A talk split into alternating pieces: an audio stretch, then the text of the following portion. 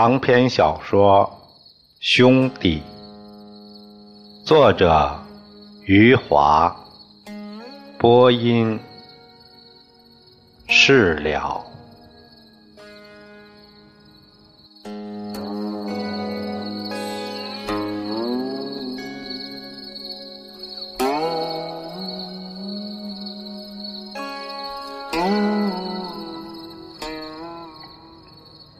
那年月，看到一个男人抱住一个女人，就等于是现在的三级片宋凡平把李兰放下后，又张开双臂，跑到比赛里去了。李兰主演了三级片以后，就是另一个人了。接下去。只有一半人在看着比赛，还有一半人兴致勃勃地看起了李兰。他们议论纷纷，他们重新想起了那个在厕所里偷看女人屁股、丢掉了性命的男人。他们指指点点。他们恍然大悟地说：“原来这个女人跟这个男人搞上了。”李兰当时沉浸在她的幸福里，她眼泪汪汪，嘴唇颤抖，她已经不在乎别人说些什么了。比赛结束以后，宋凡平。脱下被汗水浸透了的背心儿，李兰接了过去。这件全是汗臭的背心儿被他抱在胸前，像是抱了个宝贝。他们两家四口走进了一家冷饮店。他们坐下来的时候，宋凡平的背心儿。已经弄湿了李兰胸前的白衬衣，他的两个乳房隐约可见，他自己一点儿都不知道。宋凡平要了两碗冰绿豆，两瓶冰汽水李光头和宋刚吃起了冰绿豆。宋凡平打开冰镇汽水一瓶推给了李兰，一瓶自己举起来，咕咚咕咚喝了下去。李兰没有喝，她把另一瓶冰镇汽水推给了宋凡平。宋凡平犹豫了一下，拿起来也咕咚咕咚。喝了下去。他们两个人坐在那里，互相看来看去，他们都顾不上自己的孩子了。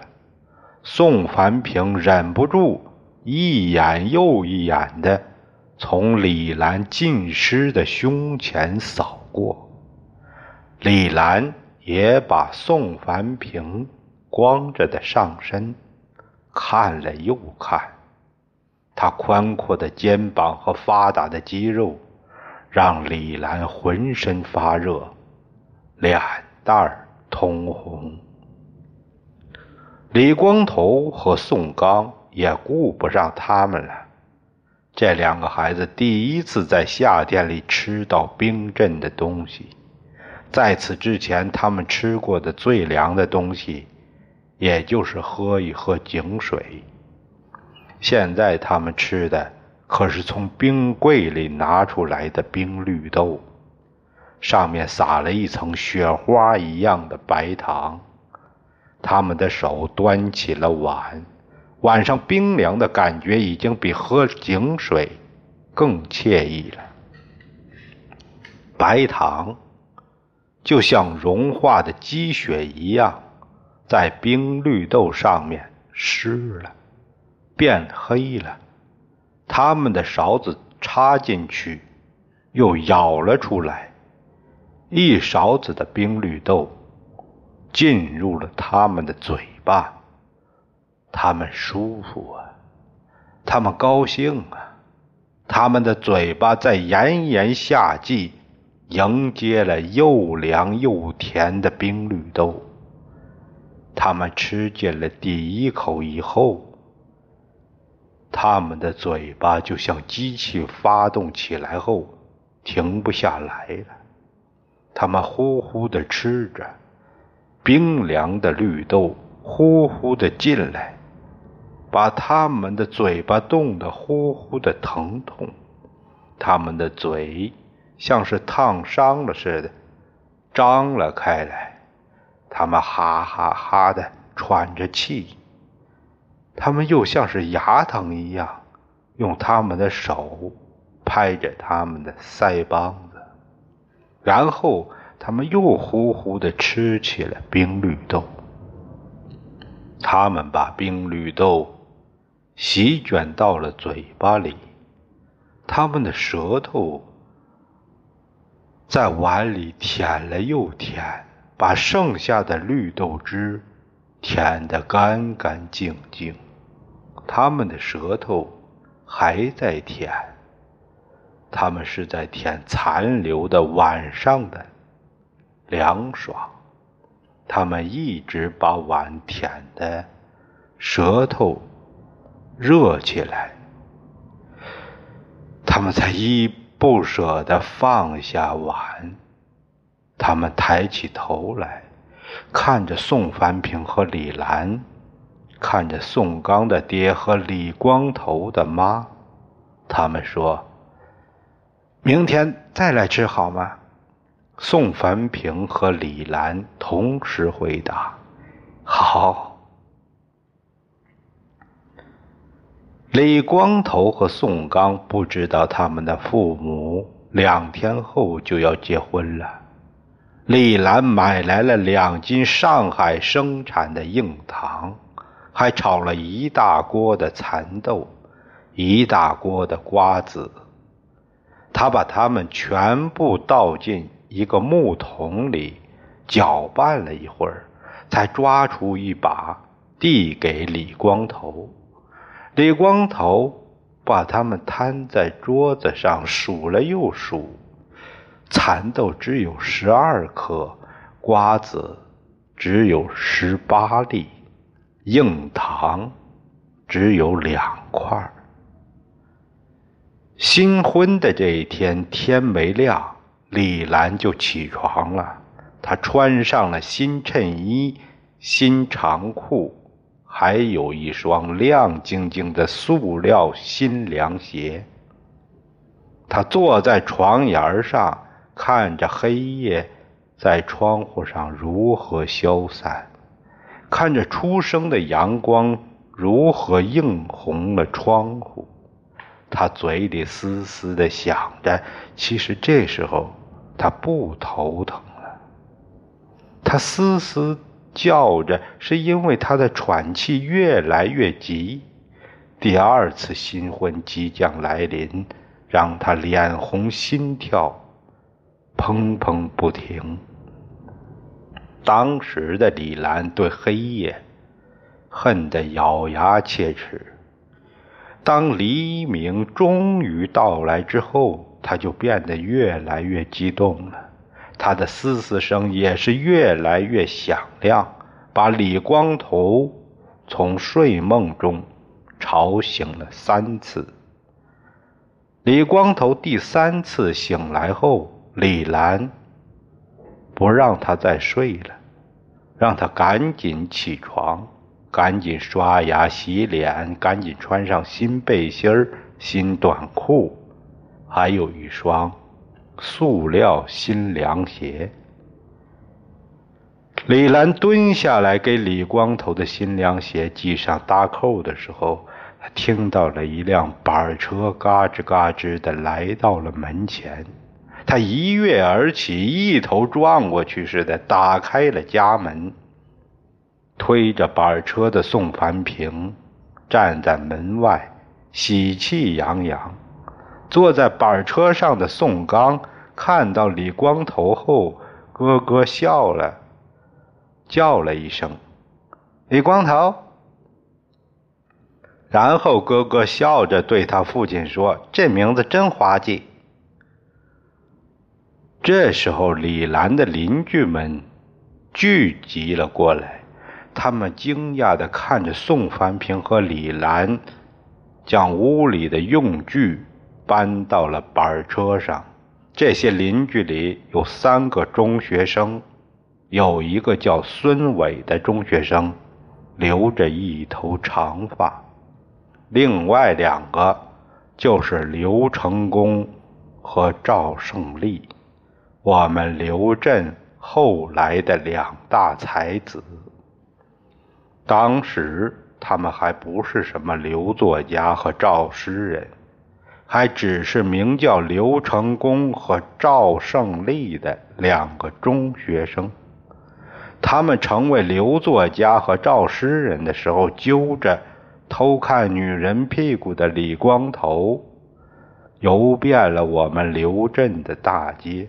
这三个中学生兴致勃勃地围在板车前，他们互相挤眉弄眼的笑，又冲着李兰稀奇古怪的笑。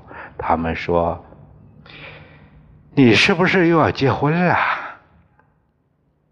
李兰满脸通红，她抱着那个木桶走上去，抓出一把把蚕豆。瓜子和硬糖递给他的邻居们，宋凡平也停下了手里的活儿跟在李兰身后，给邻居的男人们递上一支支香烟。这些邻居们咬着蚕豆，吃着瓜子嚼着硬糖，他们嘻嘻哈哈地看着宋凡平和李兰往板车上。装东西，然后他们的板车走在夏天的街道上了。这是石板铺成的街道，车轮滚过去时，有些石板在上下摆动。木头电线杆上，街角嗡嗡的响着，像是蜜蜂在叫唤。板车上堆满了李兰家的衣服和被子、桌子和凳子、洗脸盆和洗脚盆，还有锅碗瓢勺、筷子。李光头二婚的母亲和宋刚二婚的父亲走在前面。拖油瓶的李光头和宋刚走在板车的后面。李兰从那只木桶里抓了两把蚕豆、瓜子和硬糖，塞给了李光头和宋刚。两个孩子手捧着硬糖都不够用了。有些瓜子、豆子已经从他们的指缝里掉出去了，他们没有第三只手拿起瓜子来吃，拿起豆子来吃，拿起硬糖放进嘴里含着。他们捧着一大把吃的，他们的嘴里却是空荡荡的。有几只母鸡和公鸡追随着两个孩子，他们咯咯叫着，抢啄着掉落在地上的瓜子。他们的两个孩子的腿中间窜来窜去的公鸡和母鸡，还他们还扇动着翅膀扑向他们的双手。他们躲来躲去的时候，手里的瓜子和蚕豆越掉越多。宋凡平拉着板车，李兰抱着木桶，走在行人越来越多的大街上，笑容在两个人的脸上荡漾。很多认识宋凡平和李兰的人都站住了脚。他们奇怪地看着一对男女看看后面被公鸡、母鸡追逐着的李光头和宋刚，他们指指点点，互相说着：“这是怎么回事？”宋凡平就放下板车，走上去，掏出香烟，一支支的递给那些男人。李兰抱着木桶跟在后面，抓出一把把的豆子、瓜子、硬糖。递给女人和孩子，这一男一女满脸通红，满脸是汗，又是点头，又是笑个不停，声音抖动着说他们结婚了。所有的人都啊啊啊啊点起了头。他们看看宋凡平和李兰，又看看宋刚和李光头，他们。嘿嘿，咯咯，嘻嘻哈哈，笑个不停。他们笑着说：“结婚了啊啊啊！结婚了，结婚了。”宋凡平和李兰沿街笑着走着，沿街说着他们结婚的事。沿街的人都抽上了他们的喜香烟，咬上了他们的喜硬糖，嚼上了他们的喜豆子，吃上了他们的喜瓜子。跟在后面的李光头和宋刚，两个喜屁都没闻着。两个孩子的双手还在保护着手里的这些吃的，公鸡和母鸡还在追逐着他们，他们的嘴里流满了口水，看着别人吃个不停，他们却只能喝着自己的口水汤。沿街的人看着李光头和宋刚。议论纷纷，他们说：“这样两家人合到一起，哪家的孩子才算是拖油瓶呢？”他们商量到最后说：“两个都是拖油瓶。”然后他们对宋凡平和李兰说：“你们还真是很般配。”终于来到了宋凡平的家门口。这游街式的婚礼终于进站了。宋凡平将板车上的东西搬进了屋子，李兰仍然抱着他的木桶站在门外，从里面一把一把抓出来递给宋家的邻居们。木桶里的吃的不多了，李兰抓出来的也越来越少了。李光头和宋刚赶紧爬到了里屋的床上，他们把手里吃的放在床上，那些豆子、瓜子都被他们手上的汗水浸湿了，他们馋的都快昏过去了，把瓜子、豆子和硬糖一口气放到嘴里，把自己的嘴巴一下子塞满了，塞得像屁股一样。圆鼓鼓的，嘴巴都不能动了。他们才发现自己还是什么都没吃着。这时候，宋凡平在屋外喊着两个孩子的名字，屋外挤满了看热闹的人。这些人把二婚的一男一女看够了，就想看看这二婚的两个儿子李光头和宋刚。嘴里鼓鼓囊囊的被叫了出去，两个孩子的脸都挤肿了，眼睛被挤小了。屋外的人看到两个孩子都哈哈大笑，他们说：“嘴里塞了什么山珍海味呀？”两个孩子又是摇头又是点头，就是说不出话来。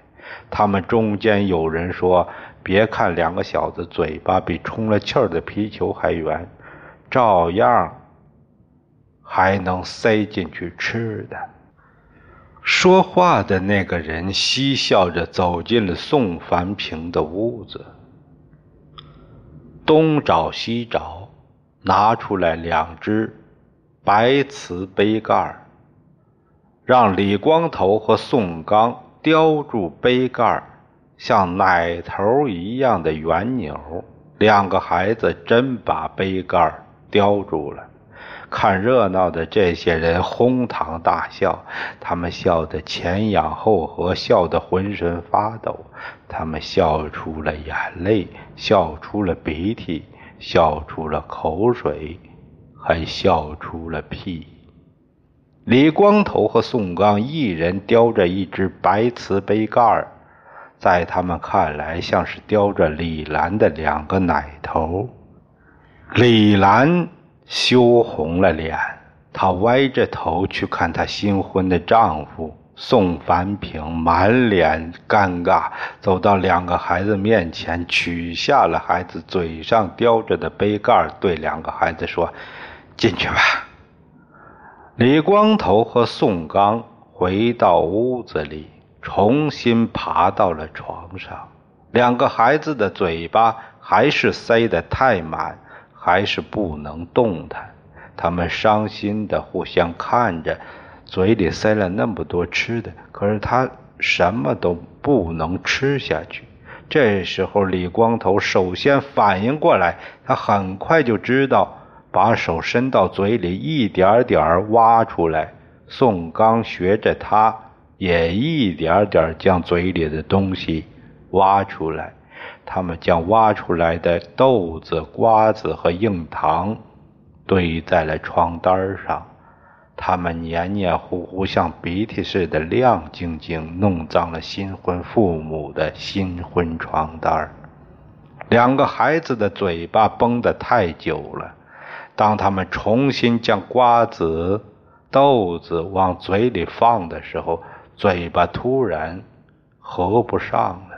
两个孩子可怜巴巴地看着对方，像个山洞似的张开的嘴，他们不知道如何去对付自己空荡荡的嘴巴。这时候，宋凡平和李兰又在外面喊叫他们的名字了。李兰家的男女邻居们带着他们的中学生孩子和更小的孩子来到了这里。他们穿街走巷，一路打听着，找到宋凡平的家。他们的到来让李兰一阵惊喜。可是他们的惊喜像打喷嚏一样短暂，瞬间之后，他就失望了。他们并不是来祝贺李兰和宋凡平的新婚。他们是来寻找走失了的公鸡和母鸡。他们的公鸡、母鸡追逐着李光头和宋刚，一直追逐到大街上。接下去，谁也不知道他们去了哪里。公鸡、母鸡们的主人在门外吵吵嚷嚷，对着李兰和宋凡平又喊又叫。他们说：“鸡呢？鸡呢？”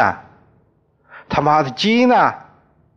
这对新婚的夫妻不知道他们在说什么，问他们：“哎，什么鸡？我们的鸡？”他们五花八门的说着他们的鸡长得什么样。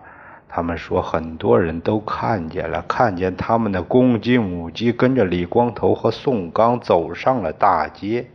宋凡平不明白，他说。鸡不是狗，狗会跟着人，鸡怎么会跟到大街上？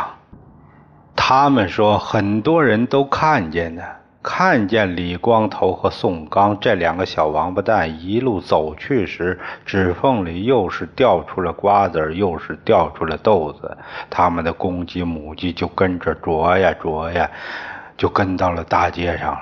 宋凡平和李兰再次把两个孩子叫了出来，问他们。鸡呢？鸡呢？两个孩子张开的嘴巴都没办法合上了，他们只是摇着头，晃着身子，表示他们什么都不知道。寻找公鸡、母鸡的三个男人和三个女人和三个中学生，还有两个比李光头和宋刚大一点的男孩，总共十一个人，把李光头和宋刚。团团围住，七嘴八舌的说着。他们问两个孩子：“鸡呢？那几只鸡是不是跟你们走了？”李光头和宋刚点起了头。他们扭过头来对宋凡平和李兰说：“看见没有？这两个小娃娃蛋点着头了。”他们再去问李光头和宋刚：“鸡呢？他们的鸡在哪儿呢？”李光头和宋刚摇起了头，他们非常生气。他们说：“这两个小王八蛋刚才还点头，现在又摇头了。”他们声称公鸡、母鸡们不是跳蚤、虱子。不会近在眼前都看不见。他们说去找一找，去搜一搜。他们说着走进了宋凡平的屋子。他们打开柜子看，趴到床下看，揭开锅盖看。三个中学生，长头发那个，就是名叫孙伟的那个，让李光头和宋刚张开嘴。对着他们的嘴巴闻了起来，闻闻里面有没有鸡肉的气味。孙伟闻了一会儿，没有把握，让赵胜利来闻一闻。赵胜利闻了一会儿，也没有把握，让刘成功来闻一闻。刘成功闻了一会儿，说：“好像没有。”